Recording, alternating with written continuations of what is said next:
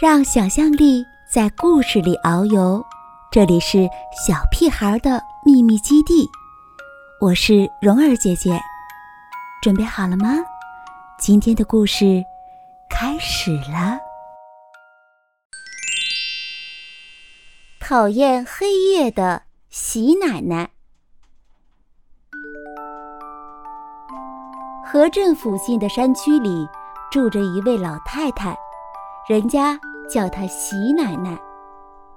她讨厌蝙蝠，讨厌猫头鹰，讨厌鼹鼠，讨厌田鼠，讨厌蛾子，讨厌星星，讨厌黑影，讨厌睡觉。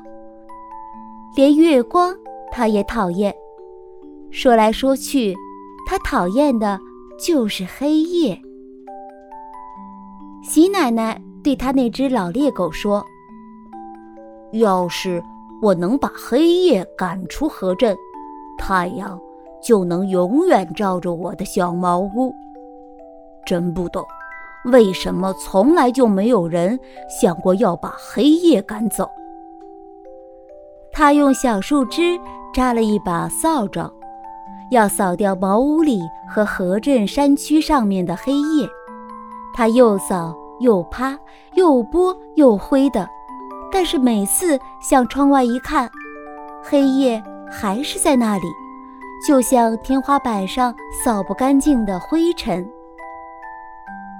喜奶奶拿出缝针来，把麻布缝成一个结结实实的麻布袋，看看能不能把黑夜装在里面，拿到河镇山区外面去倒掉。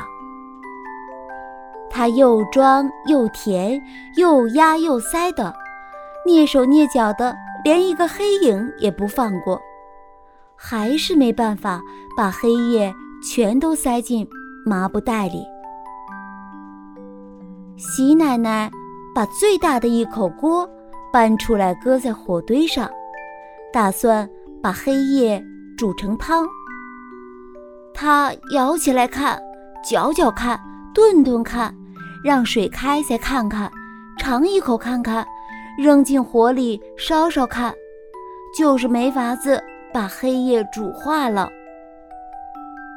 喜奶奶弄来一些藤蔓，想把黑夜结结实实捆成一捆。她想，带到市场上，说不定有人买。可是她捆不住黑夜。喜奶奶像剪羊毛似的去剪黑夜，但是从天上掉下来的只是一些云。她把黑夜扔给躺在破布堆上的老猎狗，但是老猎狗吃不下去。她把黑夜塞进床上的草垫里，但是黑夜又跳了出来。他把黑夜沉在屋后的井里，但是黑夜又冒出水面来。他用蜡烛去烧黑夜，但是黑夜又溜到屋外去了。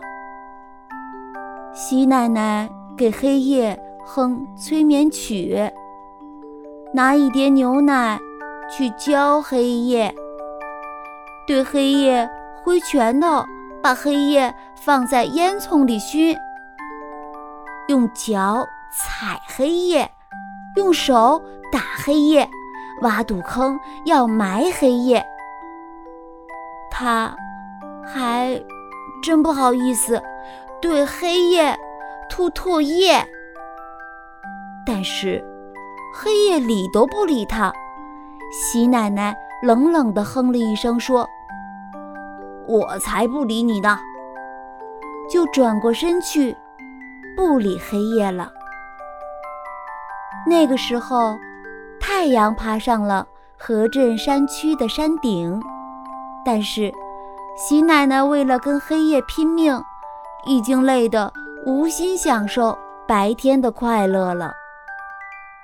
她安静下来，在铺草垫的床上睡着了。等黑夜再回到河镇，他到时候又有力气好好的跟他干一场了。晚安。